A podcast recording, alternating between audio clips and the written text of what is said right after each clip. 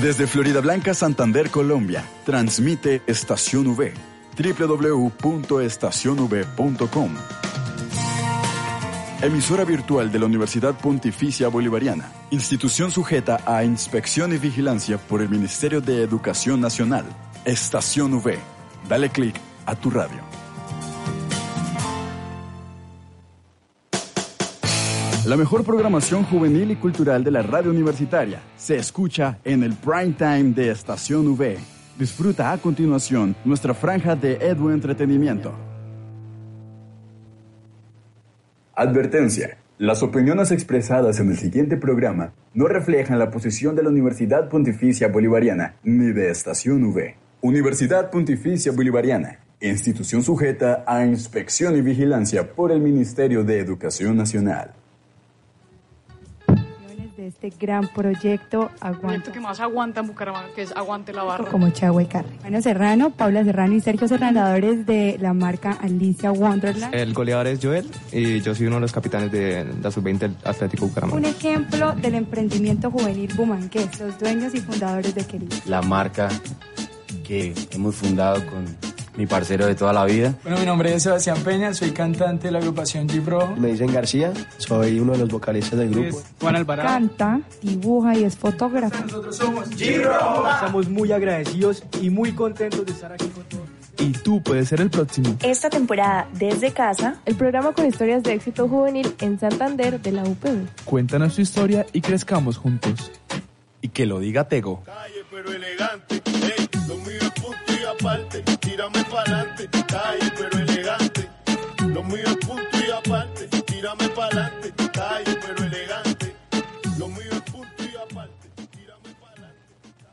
Hey, muy buenas a todas las personas que se están conectando en este momento con Punto y Aparte. Mi nombre es Santiago Pinzón y estamos felices y emocionados de tenerlos una tarde más aquí en el programa. El día de hoy les tenemos un programa de actualidad, donde vamos a hablar de lo que todo el mundo estaba hablando el día de ayer y como siempre en punto y aparte relacionándolo con el tema del emprendimiento. Así que, bueno, el día de hoy quisiera presentarles a una persona que me acompaña muy especial aquí, Dayana, la coordinadora de programación de Estación V. Dayana, ¿cómo estás? Muy buenas tardes, Santiago y queridos oyentes de Punto y Aparte, contenta de estar aquí con ustedes. Y bueno, nada, ¿qué tenemos para hoy? Cuéntanos, Santiago. Bueno, la caída de las redes sociales. Es un tema del cual estamos hablando prácticamente todos porque primero nos dimos cuenta de varios factores muy importantes porque ya nos estamos dando cuenta que las redes sociales están permeando ya aspectos casi decisivos en nuestra vida. Hablo de factores de que muchas personas se quedan sin trabajo o pues pueden tener su, tuvieron ayer su día libre porque las redes sociales más importantes, creería yo, no servían. Yo me quiero adelantar un poco aquí, Santiago, este tema me encanta tocarlo y discutirlo sobre todo, y es, ¿cómo, cómo te sentiste durante esas ocho horas? Sinceramente agradecido. porque agradecido. Es raro, ¿no? Todo el mundo va a decir como que, uy, que este hago qué, ¿cómo va a decir eso? Pero es que agradecido porque ayer tenía muchas ocupaciones en cuanto a, a estudio, a trabajo, a diferentes cosas que no dependían de las redes sociales. Muchas veces, yo, yo también trabajo con redes y muchas veces si se caen me afecta, pero en este caso como no tenía, no tenía nada que hacer directamente relacionado a ellas, a subir contenido, nada de eso. Yo les quiero decir que mi celular me notificó que estuve menos tiempo en el celular. Entonces creo que, yo, yo creo que es como de verdad una reflexión, ¿no?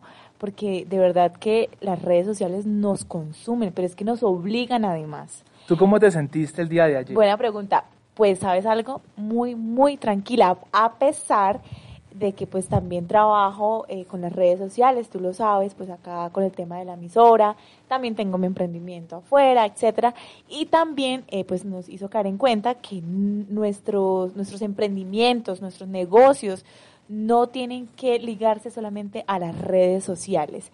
Entonces, eso es algo muy importante que yo creo que muchos canalizamos, que al principio lo veíamos como un ataque, algo muy negativo porque muy seguramente las ventas, y no nos vayamos tan lejos, pues muchísimas personas se vieron afectadas con, con este tema. Entonces, yo creo que también es como entender que no sé, así como MySpace, Messenger y estas otras redes sociales que en su momento fueron el furor, desaparecieron, pues yo creo que también esto va a pasar. Santiago, ¿qué piensas de eso? Yo siento que más allá de que, es que el tema con MySpace y Messenger y el moderno Twitter, el moderno Instagram, el moderno WhatsApp, fue un tema más de evolución, ¿cierto? O sea, fue un tema de que, bueno, en ese momento usábamos esto, después vamos a pasar a usar esto, y como que nos damos cuenta, creo que todos tenemos algo, eso, eso por allá, muchos, muchos no lo aceptan, ¿no? Que las redes sociales en algún momento tienen como su ciclo y se acaban y nacen otras y se crean otras y nuevos formatos y nuevas personas y nuevos influencers, eh, etcétera. Pero digamos que el tema de que se caigan ya es algo mucho más impactante porque es así. Y fíjate el tiempo. Bueno, mucho tiempo. Eh, veíamos, digamos, en otras ocasiones en donde también ocurría este tipo de cosas, pero por minutos, incluso media hora, máximo una hora. Pero yo creo que lo de ayer fue algo impactante para la industria. El reporte de ayer lo que se conoce es que ha sido de las caídas más grandes que ha tenido la red social, pues se cayó ocho horas.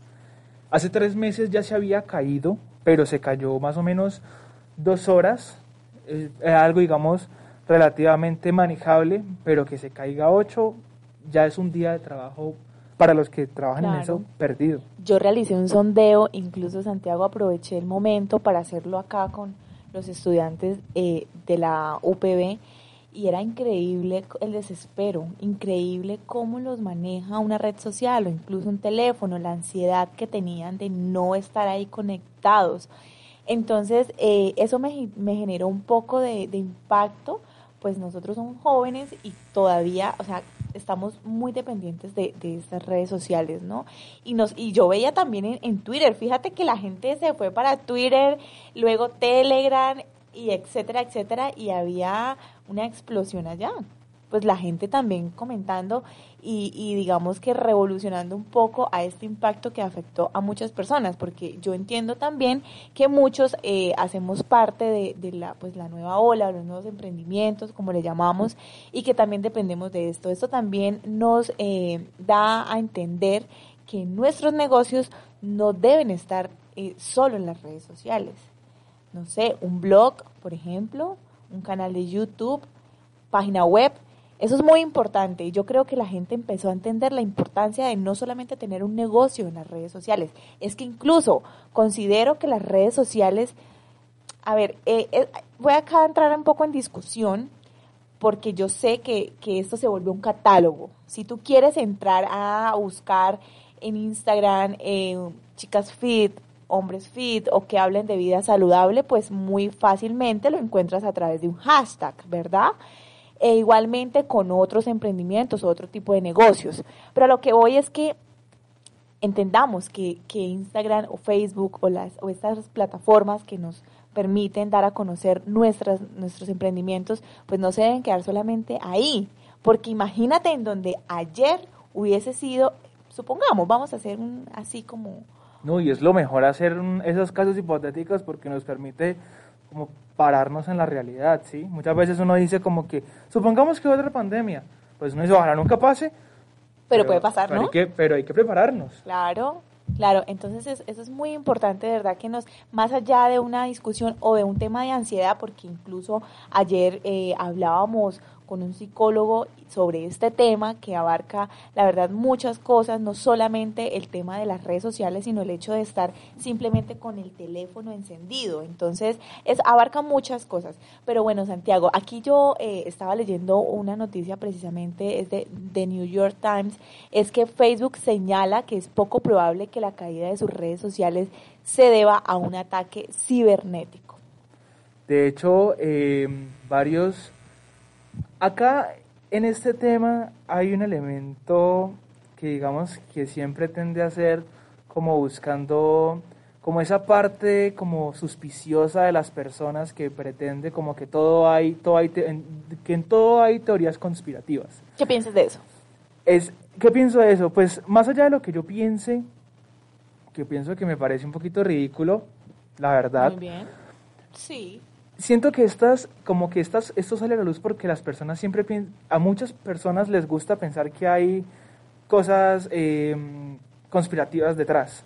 Entonces, digamos, se, se habla de que supuestamente Anonymous, esa, esos, esos, esa red de hackers, em, se atribuyeron la caída de Facebook, pero muchas personas no saben que Anonymous no es una cuenta de Twitter, sino simplemente una, como una red de hackers que maneja de manera que se digamos que se maneja de manera privada pero no es que tengan un, una cuenta de Twitter oficial donde publiquen todo eso no es así entonces cualquier persona puede llegar y escribir su cuenta de Twitter decir que se llama Anonymous y decir nosotros hackeamos Facebook entonces todo el mundo se va a llenar de likes pero puede ser perfectamente una broma Pero fíjate que la gente se fija mucho en eso, ¿no? La, eh, ahí sí como decimos nosotros los periodistas, las falsas noticias.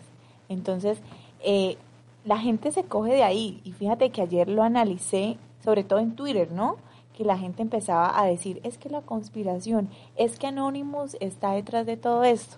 Pero realmente la gente no se sienta a leer y a entender cómo es que funciona estos, estos medios, ¿no? Estas plataformas digitales. Es que más allá de entenderlo, tenemos que tener claro que Twitter, Facebook, Instagram son plataformas de entretenimiento.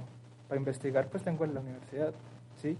Entonces, si uno se pone a pensar, uno también dice, bueno, si las personas tienden a hacer, o sea, les gusta todo eso de lo conspirativo, no se van a poner a investigar. Pero es que no hay que tragar entero.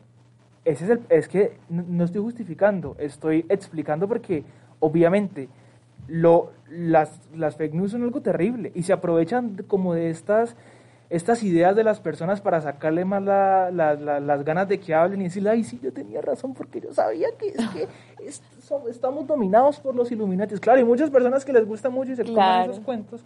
Y si llega una fuente por allá que dice Noticias La Realidad en Twitter con 500 seguidores y esas Noticias La Realidad en Twitter me dice, sí, usted tiene razón, nos, nos controlan los Illuminatis, pues yo me voy a sentir feliz y contento porque una otra persona me está diciendo que me está confirmando lo que yo me imaginé. Entonces, es- eso es entretenido, claramente. es Sí, terrible claro. en cuestiones de noticias. Y ahí va el morbo, ¿no? Entonces la gente Total. empieza. Es que esto me pareció que es así. Y lo leí. Y sí, mira, y es muy chistoso porque, por ejemplo, ayer hablaba con mi mamá, que es una señora muy mayor, y ella no entiende, pues, de esto lo que tú decías, y lo corroboro, la gente no se va a poner a investigar. Simplemente porque para ellos es más fácil entrar a una página, likear, comentar o mirar una, un titular. Entonces le pasó a mi mamá, fíjate que ella todo lo que veía en, en, en, pues en las, las cadenas luego de eh, empezar ya con las redes sociales, empezaron a llegar un montón de cadenas y ella me decía, hija, mira, mira esto que es, que los Illuminates, que es verdad, que la teoría de la conspiración, esa señora no tenía ni idea que estaba hablando, pero le generaba un poco también de emoción, ¿no? Y, y de cierta forma morbo, porque es que de eso, de eso trata como de, de hacerlo la gente, ¿no? Los medios también, incluso. Entonces, bueno, Santiago. Psicológicamente nosotros somos seres más emocionales que racionales. Entonces, claro, si vemos una noticia que nos va a emocionar, pues va a ser mucho más bacano creerla a creer que fue un error, que la realidad es, es que se, hubo un fallo en algo que se conoce DNS, que es algo relacionado con los... Con los mm, ay, se- ol- ol- olvidé un poquito cómo se llama ese, es- eso en este momento. El caso es que la, la causal real del problema es un tema ya cibernético llamado DNS que habla de los dominios de, de Facebook, de WhatsApp y de Instagram, por eso las redes sociales se caen. Pero es mucho más bacano creer que una teoría conspirativa a creer, a ponerse a, a- a entender una clase de sistemas. Por ejemplo. Ajá. Bueno, Santiago, ¿y qué piensas, por ejemplo, que se restablezca apagones de esta forma mensual? ¿Tú qué piensas? O sea, que pienso de que... Que se hagan, que se hagan este tipo de apagones, pues, cibernéuticos, que digan, Uy, eso... Eso ¿qué podría pasar? Eso sería un gran problema, pienso yo. Porque al fin y al cabo, uno es consciente de que Facebook, por ejemplo, o de que cualquier red social, el uso excesivo es un inconveniente, es un problema, es algo que tenemos que manejar, ¿sí? Todos. Y que, y que digamos, estos, lo que sucedió el día de ayer, nos permitió darnos cuenta de que somos muy dependientes. Yo, en lo personal, Uy. yo dije que estaba agradecido, pero ayer estaba muerto de la ansiedad porque no pude entrar a Instagram en mis Bueno, tiempos aquí yo libres. estaba bastante ocupada, pero yo sí les digo algo. Me, me alcancé a estresar. O sea, hubo un momento en donde eh, necesitaba enviar un mensaje, pero con muchísima urgencia. Vean, y por cosas de la vida, eh, voy a contar el chiste, es que yo reinicié el celular y efectivamente no había pagado los datos. Eh, entonces, claro, la ansiedad como que, ¿qué pasa? ¿Por qué ni siquiera el wifi me sirve? No sé qué, necesito enviar ya este mensaje. Y no caí en cuenta que también existen las llamadas. Entonces, olvidábamos otras cosas que dejamos en un segundo plano, que realmente es muy importante una llamada. Por ejemplo, Santiago, no sé qué piensas eh, el hecho de interactuar eh, de esta manera, que ya se olvidó incluso, o sea, los mensajes de texto, los correos electrónicos. Vean, y hay algo muy importante que eh, pude leer ayer y también en, el momento de hacer el sondeo, y es que la gente, me, me encantó, me encantó porque la gente colocaba o trinaba. Eh, qué bueno que las personas sepan que el WhatsApp es privado y no laboral. Entonces yo creo que muchísimas personas descansaron. Exacto. Y de verdad pasa, ¿no? Como que te, eh, está, está, uno trabajando o está uno descansando y de repente un mensaje, ¿sí? Y eso ya se normalizó. Es que definitivamente si tú no tienes WhatsApp, no estás en nada. Yo siempre he dicho que todos, to, todas, la, todas las personas mayores de, perdón, menores de 25 años somos celuco dependientes. Vean, eh, hay una historia muy particular y, y, bueno, yo pongo acá el ejemplo para que ustedes de, de, pronto lo entiendan y lo manejen desde ya. Mi hermana tiene 11 años y es una niña que maneja ese celular de pe a pa, pero más que manejarlo, es el uso que le está dando. Ella es consumidora 100% de TikTok, imagínate, una niña de 11 años. Y así como ella, pues estoy yo, que soy 100% Instagram, ¿sí? Pues porque mi negocio está allí, está en Facebook y otras plataformas. Y porque nos entretenemos soy consumidora, por ejemplo, al 100%. Entonces, hay que ver qué manejo le estamos dando y sobre todo en las edades. Bueno, nosotros vamos entendiendo, por ejemplo, tú lo mencionabas al principio, descansé, me sentí más tranquila o más tranquilo, pero las generaciones que vienen, ¿qué va a pasar? Es que sabes qué es lo que pasa y yo también quiero mencionar esto, porque yo tengo una hermana, tengo una hermana que tiene, que tiene aproximadamente seis años, y ella cuando nació, ella nació en el 2012, en el 2012 ya existía Facebook, ya existía Instagram, apenas estaba comenzando WhatsApp. ¿Tú cuál red social recuerdas así? ¿Tú recuerdas MySpace, por ejemplo? No, no, no, tampoco. No, no alcancé a usar MySpace. Bueno, alcancé a usar Messenger. Messenger, MySpace, uh -huh. sí, yo sí. Bueno, y, y bueno, les quería comentar esto porque me parece algo bastante importante, porque mi hermana desde chiquita, pues, bueno, lo que les, lo que les decía, desde los, nació en 2013, en una época donde ya existía, y yo le prestaba el iPad y ella lo manejaba. Yo en esa época tenía un iPad grande y yo decía, bueno, cójalo, pues rela, cójalo, me importa, no me importa, cójalo. Y manejaba. Entonces estamos viendo que la generación siguiente es una generación que tiene un primer acercamiento con manejar dispositivos que inclusive con caminar, porque mi hermana manejaba el iPad, obviamente de una manera muy banal, muy, muy, muy simple, pero lo hacía, sabía dónde estaba, dónde veía muñequitos, que era YouTube, o sea, ella misma era capaz, y no sabía caminar, y no sabía hablar.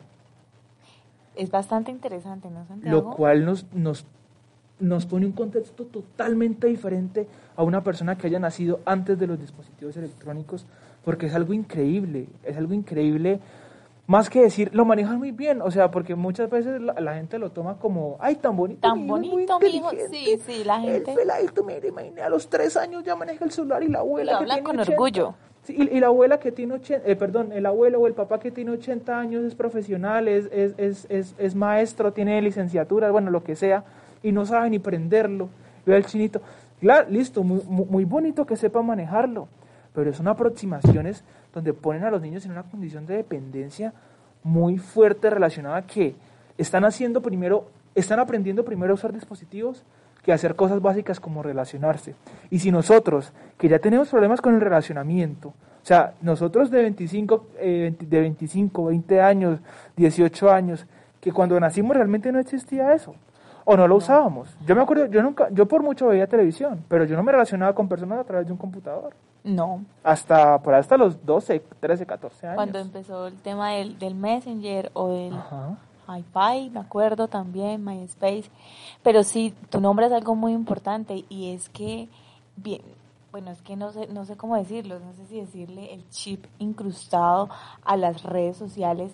Y yo pienso que, que parte también mucho de la educación, ¿no? Porque vemos también, pues, varios ejemplos, por ejemplo, lo que tú contabas de tu hermana, mi hermana, y eh, muy seguramente, pues, la generación de la generación que viene detrás de eso va a ser peor. Entonces, sí es entender cómo le están dando el manejo y a qué cabalidad, porque es que, mira, el tema de relacionamiento es súper importante. Yo, yo sí les digo una cosa, hubo un momento de mi vida en donde me estaba consumiendo 100%, yo no dormía, yo no me relacionaba o hablaba y no miraba los ojos, hasta que un día eh, caí en cuenta, dije, no más, voy, y me costaba dejar el teléfono a un lado, me costaba no mirar o no responder un simple mensaje, incluso les digo una cosa, con mi negocio, mi emprendimiento, yo dejaba mi celular toda la noche y a mí no me importaba que sonara a las 3 de la mañana y yo contestaba un mensaje. Entonces, todo depende de también hasta qué extremo lleves.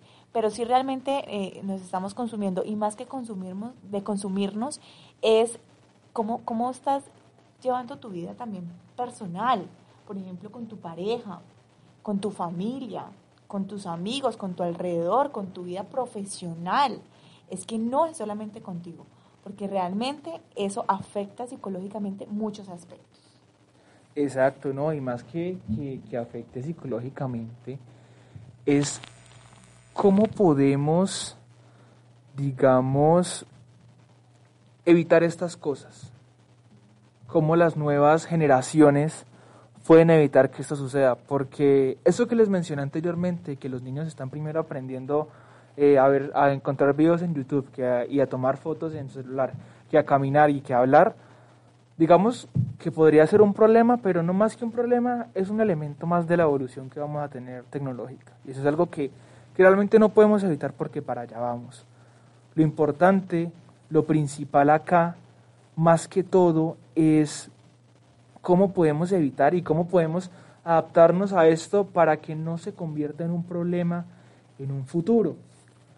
¿Cómo, ¿Cómo podemos adaptarnos a esto para que en 20 años las personas sigan hablando, pero también sigan sabiendo usar un celular, pero también sigan interactuando de manera natural, pero también usen de manera perfecta los aparatos?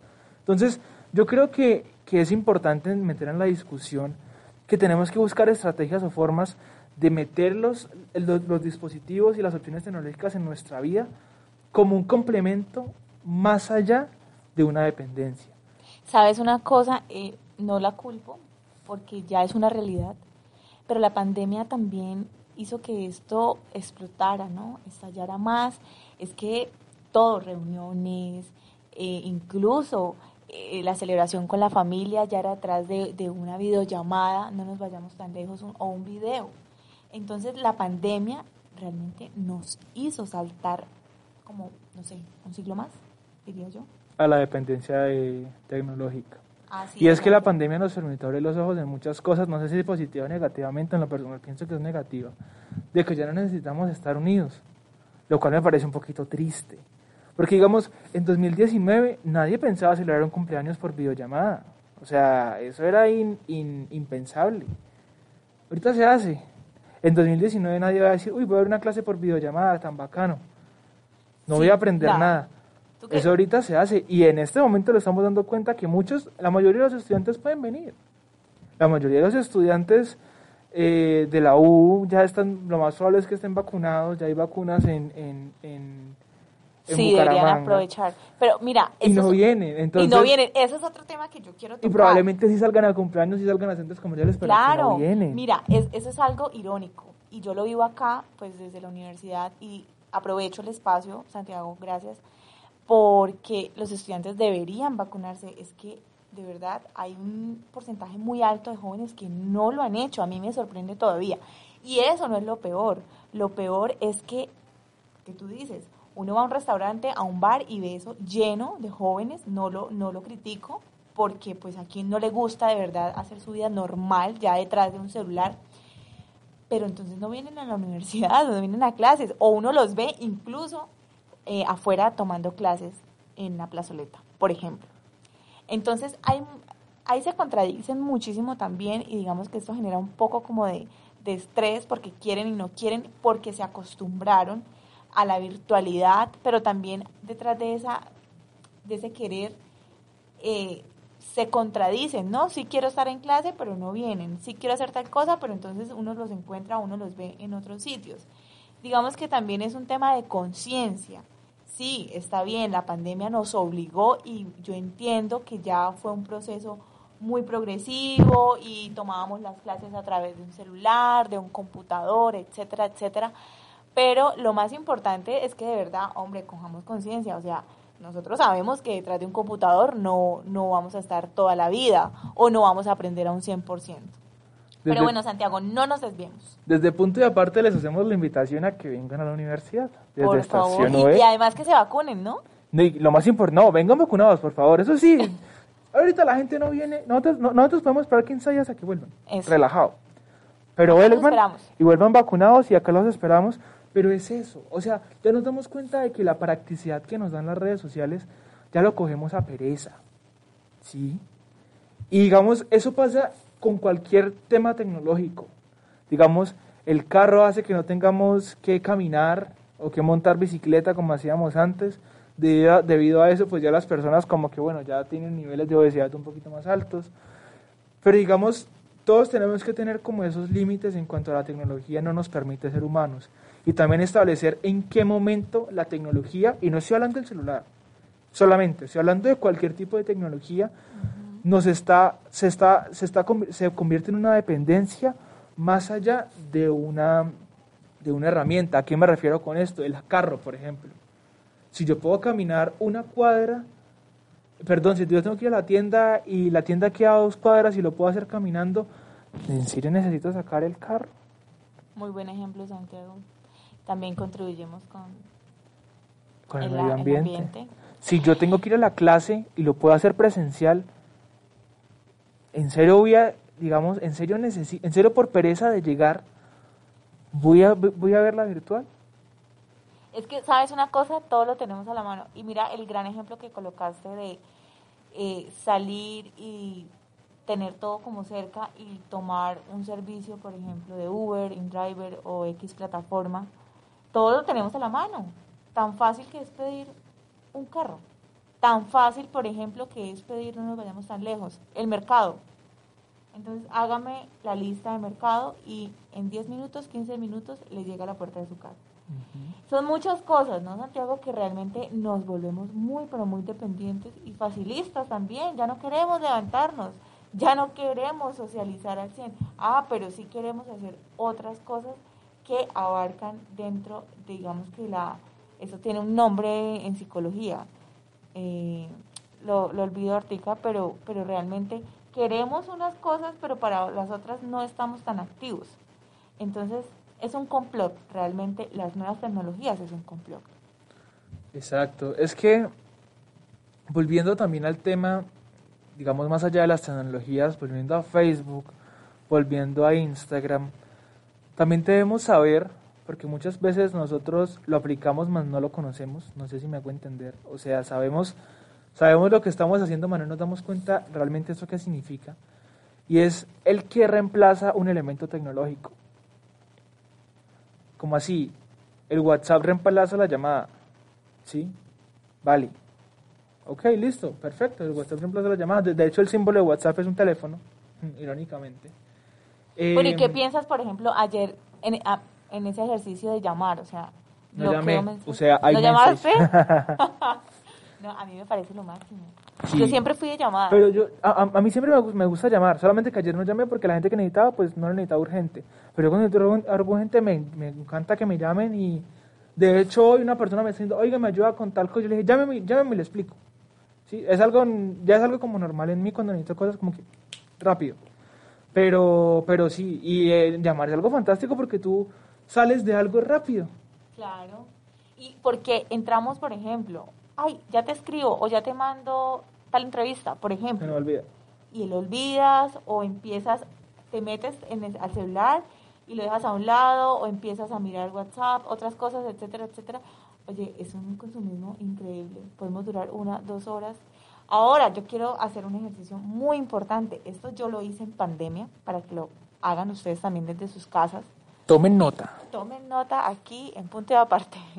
No, de verdad, eh, yo les contaba al inicio que yo me volví muy consumidora, o sea, yo no soltaba mi teléfono. Hasta que decidí decir, así como le doy dos horas a las redes sociales, le voy a dar dos, dos horas a un deporte. Entonces, hacía de la siguiente forma. Una hora haciendo deporte, que soy floja, lo admito, y la otra hora se lo daba a la lectura. Empecé a leer cosas que me gustaban y no que me tocaban, entonces también retroalimenté el conocimiento. Es tan sencillo y miren, una hora les puede parecer mucho, pero es que una hora duramos en redes sociales viendo videos, viendo cosas innecesarias, eh, likeando, comentando, reaccionando, que realmente no le estamos aportando Y saben, nada. ¿sabes qué es lo otro de, de eso? De que las redes sociales la información es muy efímera. Así es. En el sentido de que a ti te está llegando contenido, no voy a, no voy a desmeritarlo, es contenido muy bueno. O sea, para que una persona tenga, haga un video con un audio limpio, con un audio bueno, que llame tu atención, que maneje el tema de que tú estés concentrado ahí, que, que eso ya se convierte en un tema psicológico y que además de todo se tenga la capacidad de volverse viral y llegar a millones de personas, es algo, me parece algo fantástico. Y lo respeto. Si no, yo más que respetarlo lo admiro, me encanta, me fascina, pero las redes sociales, el tiempo es efímero porque es información tan buena que la normalizas y cuando normalizas tanta información relativamente positiva, es como si no, no tuvieras nada. Entonces tienes tanto que se te pierde todo. Claro. Muy diferente a que, a, a que, a que, a que leas un libro. Porque estás leyendo la información, a través de la lectura tu, tu, tu, tu, ¿qué? tu, tu subconsciente comprende más la información. Hablas de un solo tema, no, es, no estás como en reels que pasas un baile y después pasas de información de cómo realizar un- una producción audiovisual y después bajas y te están hablando de cómo ser mejor papá y después bajas y hay otro baile de una muchacha ahí moviéndose. Entonces, es información que no se queda.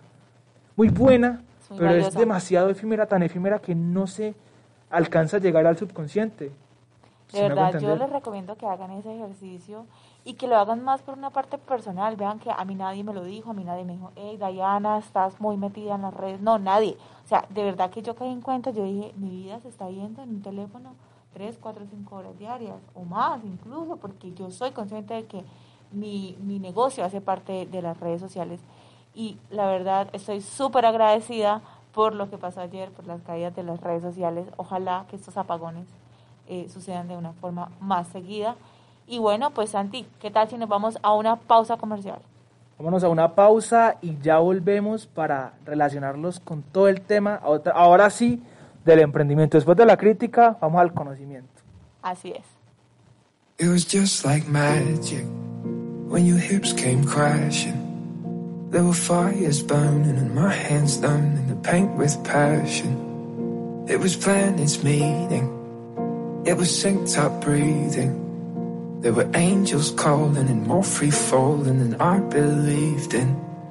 Yeah, memories like freight trains hit me. I replay to keep you with me. Better to have had than not at all. We were chasing stars across the county lines, two imperfect pieces with our fingers intertwined. And I would do it all again, knowing I'd be left behind.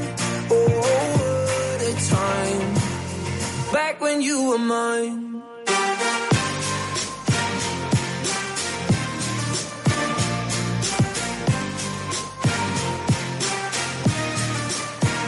Oh, I'm hurting, but I'm still certain that when the pain comes back in waves, yeah, it was worth it. Yeah, memories like freight trains hit me. I replay to keep you with me. Better to have had than not at all. We were chasing stars across the county lines, two imperfect pieces with our fingers intertwined. And I would do it all again, knowing I'd be left behind. Oh, what a time, back when you were mine.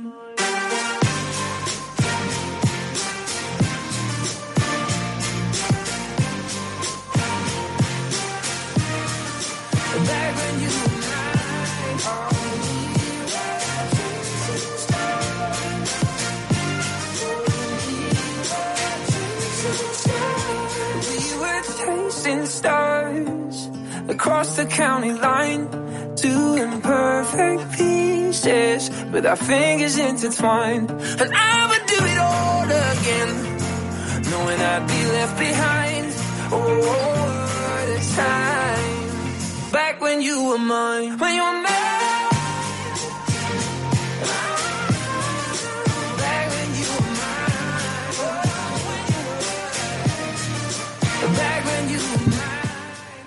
Y volvemos con punto y aparte. Vean, acá me llegó una compañera. Tan bacano. Llegó, acaba de llegar. Un saludo para todos nuestros oyentes. Paula, ¿cómo Vale, estás? tarde que nunca. Un saludo para todos nuestros oyentes. Ya estoy conectada. La ciudad está hecha un caos. No sé si ustedes últimamente ven por historias en las redes sociales que Bucaramanga parece Bogotá, que los trancones, que esto, aunque bueno, esta vez no era por, por tráfico, sino porque realmente había un accidente aquí cerca de la UPB seccional Bucaramanga. Bueno, y siguiendo, siguiendo con el tema de la caída de las redes sociales, de lo que está hablando todo el mundo, de lo que todo el mundo hablaba Como ayer. dijo el community manager de, de, de Twitter, como saludó a toda la gente, Hello, como everyone. hello everyone, Hello, totally. literally everyone. y le respondió Instagram, y le respondió Facebook, y le respondió WhatsApp. Hola, ¿cómo estás?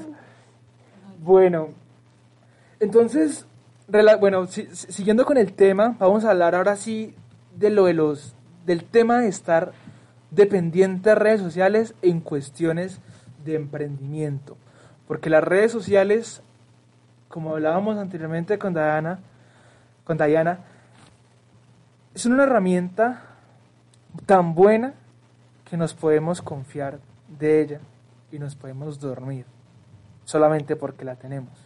Santiago, y es que ayer me ponía a hacer, digamos, me ponía a hacer como, digamos, un, un, un panorama y un análisis general de, de qué era lo que, el contenido que estaban subiendo las marcas a raíz de que ya había llegado.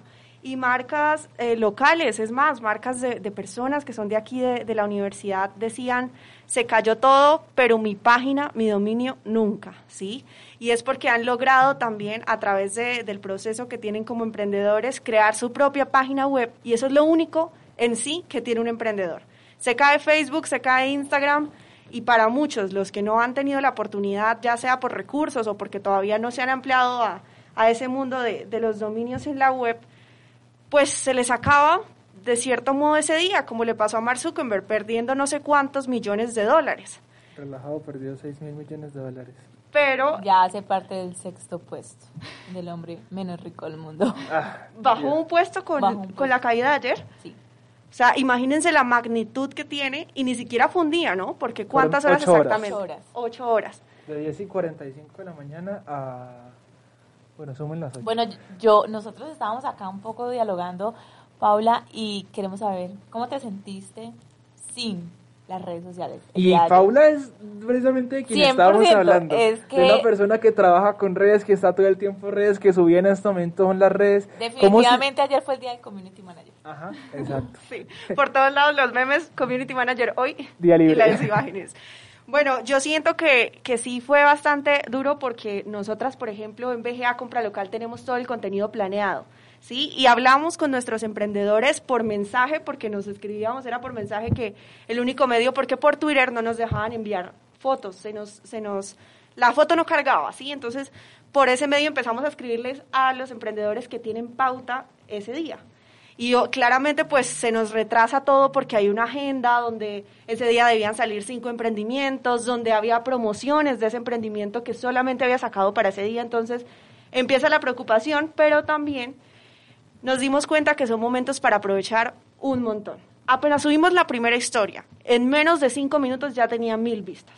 Porque claro, la gente apenas llegó a las redes estaba pegadísimo a todo lo que iban subiendo. Entonces, ahí hay que aprovechar un poco, eh, como que ese empujón que le dan a uno de, de poder estar en un receso, en un break. Nosotras aprovechamos ese tiempo para crear contenido, editar algunos videos que no estaban listos y todo esto. Y por eso les, les decíamos a nuestros emprendedores, a los que hacen parte de BGA, que aprovecharan para tomar esas fotos que no tomaron tal día porque estaban subiendo contenido. O sea, sí, que, que lograran en esas horas poder agilizar con contenidos para que apenas llegaran empezaran de una vez. Y no sé si se dieron cuenta, pero las redes estaban invadidas de todo el mundo preguntando, ¿y cómo, ¿y cómo fue no tener? ¿Y cómo fue esto? Y no sé qué. Y todo el mundo reaccionaba a esas encuestas. El engagement de las páginas, acabo de leer en un artículo que subió alrededor del 5% de, en general, ¿sí? O sea, las páginas lograron subir en un 5% más por las reacciones y las interacciones de ayer. Prácticamente fue el desquite, ¿no? Sí, pero vean, algo muy importante, y lo hablo desde mi perspectiva y también como emprendedora, lo que te decía al principio, no nos quedemos solamente y no creer que tener una un fanpage ya lo es todo o ahí está al 100%. No, es de verdad muy importante tener un blog, por ejemplo, un canal de YouTube, ¿sí? Las páginas web, que es lo único de uno. Importante, el dominio no muere. Y lo más importante es la trascendentalidad de la comunidad. Creo que eso es lo principal, ¿no? Porque si en algún momento se acaba Facebook, pues nacerá TikTok, nacerá la página, pues se mantendrá la página web, se mantendrán otras cosas, pero realmente son esos valores intangibles, esos valores como intrínsecos de las personas a las cuales eh, yo les hablo, que harán que si no, si se cae Facebook y se cae Internet, me van a llamar, y si se caen las llamadas van a ir al local a buscarme, en el sentido de que mi producto o lo que yo, mi servicio, les sirve tanto que no es necesario depender de una red social, porque simplemente la red social es una oportunidad del momento, de la hora. Y, y es un tema también de educación, yo creo que lo viví ayer, educar a mis posibles prospectos a que estén también muy conectados o muy ligados a una página web, a mi página web es un tema también de educación. A estarlos redireccionando siempre, ¿no? Aprovechar ese número de seguidores porque a veces creemos, pues nos creemos dueños de, de nuestro perfil en, en, en, Instagram y yo creo que le pasa a muchos influenciadores o a creadores de contenido que viven de eso, que creen que esos 20 mil, 100 mil, un millón de seguidores son de él, por decirlo así, ¿sí? Porque los ha creado él, pero realmente nos damos cuenta que nada de eso es nuestro, ¿sí?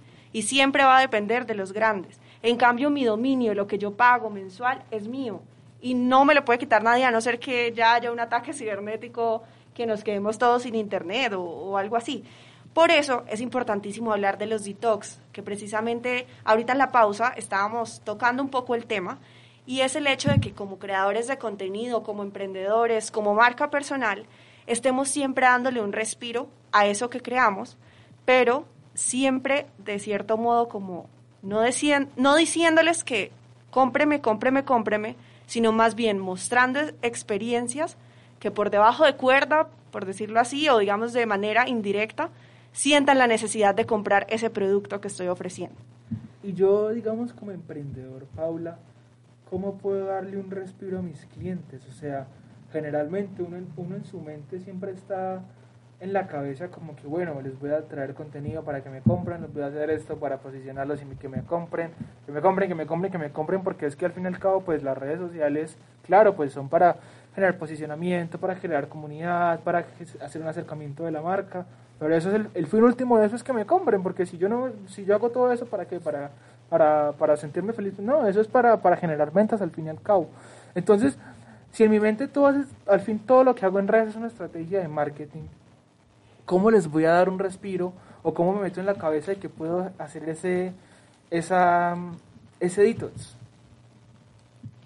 Bueno, realmente creando comunidad al inicio. O sea, precisamente queremos compartirles, les vamos a dejar este link en las redes sociales de Punto de Aparte para que sea muy útil para ustedes un detox de contenido de 21 días para crear contenido de valor. Les vamos a dejar ahorita que les subamos después del programa una imagen con lo que fue de hoy y les dejamos por ahí el link para que ustedes puedan ingresar. Pero lo más importante es eso, creando comunidad, que la gente se dé cuenta que no siempre debes mostrarle la camiseta que vendes, sino más bien cómo esa camiseta la combinas o cómo esa camiseta se le ve a diferentes personas en diferentes momentos y también quieran comprarlo, ¿sí? O sea, como que estén ya tan conectados que realmente no necesitan que todo el tiempo uno les esté mandando el mensaje directo, ¿sí? Y que hay momentos en los que la página puede parar, pero aún así la persona siempre va a estar pendiente cuando ya estén de nuevo activos, que era lo que veníamos comentando. Puede que hoy la página pare y además que eso le sirve al algoritmo, ¿no? Porque el algoritmo, bueno, eh, digamos que ahora los marketers dicen que no hay que entender el algoritmo, sino más bien crear contenido de valor que permita que el algoritmo juegue a favor de- de- del, del creador. Creo ¿sí? que eso es algo principal y algo clave. Y relacionado a eso es que hay influencers multi- multiplataforma. Porque Por- siempre estamos pensando, ay, ¿cómo será que funciona? Voy a hacer que funcione. ¿A qué hora tengo que publicar? Sí. Pero realmente, al fin y al cabo, el algoritmo está al servicio de los usuarios, no el usuario al servicio del algoritmo, ¿sí? O el, el- el algoritmo está al servicio de los creadores porque para eso se crea. Entonces, si yo me pongo a, a meterme y a pensar mucho que, que qué hora subo, que cómo lo subo, que qué forma, que cuánto tiempo le hago, claro, eso puede impulsar mi contenido, pero al fin y al cabo, lo que más vale es la constancia, el buen contenido y el contenido que sea trascendental. Siento que la palabra trascendental con lo que pasa esos días es clave. O sea, que trascienda fuera de los computadores, que trascienda fuera de las tecnologías y llegue a los corazones y la mente de las personas más allá de, su, de sus historias. Ayer le preguntábamos a, a seguidores en una cajita de preguntas que, que cómo habían hecho sin las redes, o sea, que si habían parado las ventas, que si no habían vendido absolutamente nada, porque si todo lo venden es por Instagram y si no suben una historia, entonces no venden. Y me pareció curioso que varios hablaron de hacer volantes. Más de cinco personas escribieron hacer volantes, rompecalles y mucha publicidad en los semáforos y barrios de la zona. Vallas publicitarias. nos devolvimos 10 años. Exacto. Entonces yo siento también que a veces creemos que es como retroceder un poco, como volver a lo tradicional y puede que sí, pero a la vez yo digo que no. Siento O sea, que también, espera Paula, quiero mencionar esto así rapidito, creo que también es un error pensar que siempre hay que bombardear al público, ¿no? Exacto. Y, y más si se trata, digamos, de, de momentos en los que posiblemente la persona no salió ese día y, y porque se iba a ir a buscar, por ejemplo, eh, no sé, en, en espacios de la ciudad, publicidad que realmente no, sí, como que no estaba, no estaba como interesado en hacerlo, sí. También tenemos que entender que la gente no quiere consumir publicidad. Eso sí es, eso sí es clave. La gente no dice, uy, tan bacano, vamos a... Quiero ir a que me pongan un letrero encima del carro diciéndome, compra acá. Nadie. A nadie le gusta eso. La, quiere indirecta es la más fuerte. La indirecta, pues más allá que más allá de decir la más fuerte es la que más se posiciona porque a pesar de que es más costosa, es la que queda y la que me va a permitir como cliente tener la tranquilidad de que yo voy a ir por el producto que me identificó cuando realmente lo necesite y no cuando realmente me están bombardeando con publicidad. Entonces, digamos que siento que es un error, acá la experta es Paula, pero siento que es un error pensar que entonces que como se cayeron las redes sociales, vamos a volver, vamos a ir a vender volantes, a vender volantes, no, perdón, a, a dar A volantes, a, a hacer vallas publicitarias, porque no es el hecho, el hecho es convencer más allá de unas redes. Yo siento, Santiago, que la solución, o bueno, la solución no, sino un camino, y digamos que el más apropiado sería crear una comunidad tan fuerte que a pesar de que dures uno, dos, tres, cinco días sin poder publicar, la gente esté tan conectada que al momento en que regreses quieran sí o sí o necesiten tu producto. Y eso se logra con calidad, más allá de la cantidad. Exactamente. Y por eso queremos dejarles cuatro cosas claves y es ustedes, las personas que están detrás escuchando esto, primero, hacer una lista de temas que defienden ustedes como marca, sí o sí. O sea, que eso lo representa a ustedes y que no hay nada que lo pueda cambiar. Y ahí encontramos el tema de los valores y la filosofía de la marca como tal. Segundo, escoger algo que sea muy inspirador y por el lado que ustedes siempre se van. Eso que los inspira, eso que hace que la gente también se inspire al verlos como marca personal o como emprendimiento o como producto. Tercero, deben escribir eso como si fuera un discurso, ¿sí? Como si ustedes se lo fueran a exponer al seguidor, pero de manera, digamos que en los diferentes canales, por ejemplo, en un video, puede ser a través de una historia, a través de una interacción, a través de un post, por ejemplo, porque por de ejemplo, manera muy humana. Exacto, sí. Ayer empezaron los, empezaron los posts de se cayó todo, al igual que los precios de las pizzas. Memes así. Entonces, claro, de una le daban, corrían el carrusel y estaba promo de pizza no sé qué, de una. Entonces la gente estaba ahí detrás durante esas ocho horas creando para que cuando apenas llegaran, ¡pum!, ya tener y, subir en likes y subir en reproducciones y subir en todo. Y por último, usar ese texto o eso que ustedes crean inspirador, que ustedes defienden como marca, ese discurso, como materia prima para la creación de ese contenido. Importantísimo. Siento que, así como hablamos tanto en, en días anteriores relacionado a la pandemia, todo momento de crisis, bueno, crisis, este crisis lo digo entre comillas, porque pues solamente son ocho horas en redes sociales, tampoco es el fin del mundo, pero sirve como una oportunidad, como una oportunidad para oxigenar el cerebro de, de tanto trabajo y de, y, de, y de generar ideas, porque un elemento muy clave en redes sociales es la creatividad. Y para ser creativo necesitamos estar tranquilos, necesitamos tener un momento de, de, digamos, por decirlo así, de no hacer nada para que el cerebro mismo conecte cosas que están por ahí perdidas y que son momentos que no llegan cuando estamos todo el tiempo trabajando. Entonces... Sí, la creatividad, o sea, requiere de como inspiración y de no, no estar en colapso. Científicamente la, la creatividad no es crear, no es generar ideas. siempre se dice como que pues, la persona que es creativa es una persona que, que, pues, que se inventa cosas. Y no, eso no es así la creatividad, científicamente no lo digo yo, lo vi en un documental, la creatividad realmente es esa capacidad que tiene el cerebro de que de la nada conecta dos elementos que en una cotidianidad normal no están conectados. No es que nos inventemos las cosas porque todo ya está inventado, pero cómo conectamos esas cosas, eso es lo nuevo. Por ejemplo, la persona que hizo el carro no se inventó un carro, la persona que es muy creativo, pero no se inventó el carro de la nada. Cogió un carruaje, cogió los motores que ya existían y lo adaptó.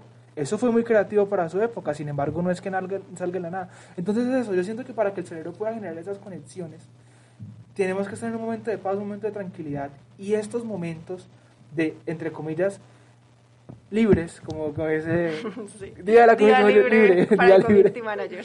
son los momentos donde podemos, digamos, darle paso a eliminar el estrés, a relajarnos y a permitir que nuestro cerebro comience a hacer clics de nuevas ideas.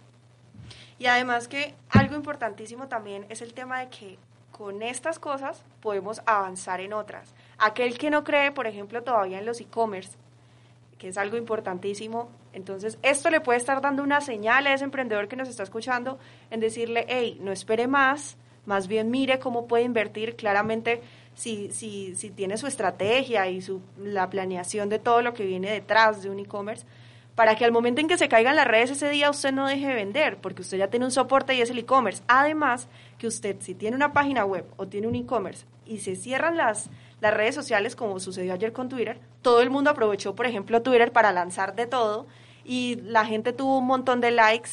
Eh, tengo amigas. Twitter estaba a reventar porque la gente de WhatsApp, la gente de Facebook, porque en Facebook hay mucha gente. Hello, everyone. De, Instagram para Twitter, porque no hay más, no hay un red social que conecta a todo el mundo. Exactamente, entonces usted ahí puede aprovechar esos momentos para redireccionar a la gente a su página web que posiblemente no la conocían porque solo lo seguían en Instagram y lograr que ese día usted tenga ventas y estar de cierto modo con un pie más arriba que los demás que se, digamos que se concentraron en solo subir seguidores en Instagram.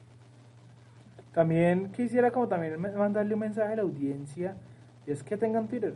No porque no se caiga, también se puede caer, sino que siento que es la red social como más tradicional y que permite la mayor inmediatez. Entonces siento que es una red social clave en el sentido de que tú, tú ahí no tienes que esperar a publicar em, un video producido, editado, porque no es tanto entretenimiento, sino de conocer lo que está pasando. De hecho, creo que eso es el, el, el lema de Twitter, el, como el, la, la clave, la, como el eslogan, que es como que, ¿qué pasa ahora? ¿Sí? Y digamos, siento que es una relación que, que, es importante tenerla, es algo muy humano, es algo muy necesario. Y siento que, no sé, que muchas personas deben estar ahí pendientes también. Es una invitación mía. ya para ir finalizando, eh, Santiago, yo quiero que le digamos a nuestros oyentes que este es el momento preciso para que conozcan a la audiencia, para que logren identificar cuáles son esos deseos, esas necesidades, esos gustos de las personas que los siguen. ¿Por qué? Porque ahorita la gente está bastante conectada. Al haber perdido ciertas horas que para yo no sé, pero, o sea, yo sentí que fue todo el día, la verdad. Yo no sentí que fueran únicamente ocho horas, sino que sentí que paramos todo el día porque llegó como a las cinco y media, casi seis, y ya a esa hora, digamos que ya todo lo del día se planeó y se subió y como no hubo nada, entonces pues no se terminó haciendo nada. Entonces es el momento para que conozcan a la audiencia, para que les hagan esas preguntas de qué, eh, digamos, qué les hace falta, qué quieren saber, qué quieren conocer, eh, qué sintieron sin estar este tiempo sin la marca, porque digamos que ya, ya pasó un segundo plano el hecho de que se cayeron las redes sociales y ya todo el mundo se enteró, ya esas preguntas no van a generar, digamos que tanta interacción, pero sí de pronto qué hay más allá, si sí sienten la necesidad de estar viendo el contenido de esa marca y de ese producto. Y entender que estos gustos de los cuales estamos hablando no son los gustos dentro de Instagram, o sea, qué formatos, qué influencers, son los gustos diferenciales y específicos, digamos, de, de las personas o de la marca, porque es que los gustos existen con o sin redes sociales. Que me gusta Reels, pero digamos, si no hubiera Reels, verías algo parecido en otra plataforma. Entonces, hay que entender esto, es muy importante entender esto, porque las redes sociales, como dijimos al principio, también son efímeras. Y si tú puedes construir algo acá, eh, ahorita, mañana lo puedes hacer también. Bueno, muchas gracias por escucharnos hoy en Punto de Aparte. Quería agradecerle a Diana por acompañarme al inicio del programa, ya que Paula llegó un poquito tarde. Gracias Santiago y a los queridos oyentes de Punto de Aparte y también a Paula por permitirme estar acá en este espacio y participar en un tema que la verdad pues me gustó abordarlo el día de ayer, como te comentaba Santiago, y, y bueno, también entender muchos factores importantes fuera de las nuevas tecnologías. Así que espero estar en una próxima oportunidad con ustedes aquí en Punto de Aparte.